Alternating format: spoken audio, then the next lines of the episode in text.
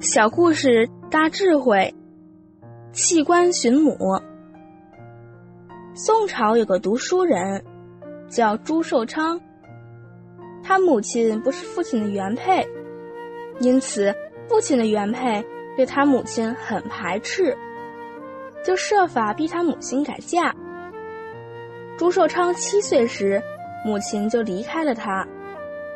他长大以后，总是想着。要把母亲接回来奉养，一直都没能如愿。过了五十年都没有找到。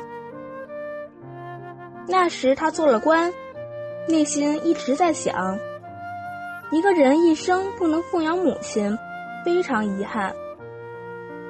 他下定决心把官职辞掉，去找母亲。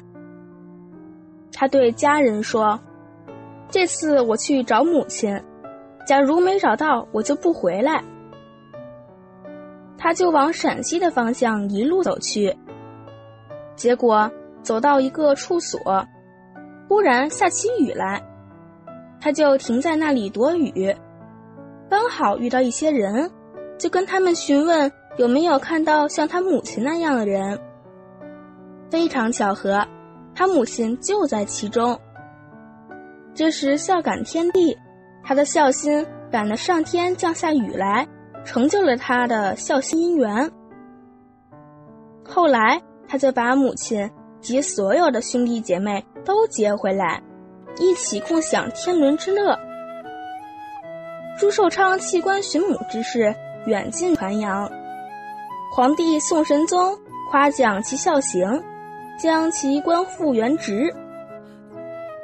朱寿昌一片真诚的孝母之心，终于使得五十年后母子团聚。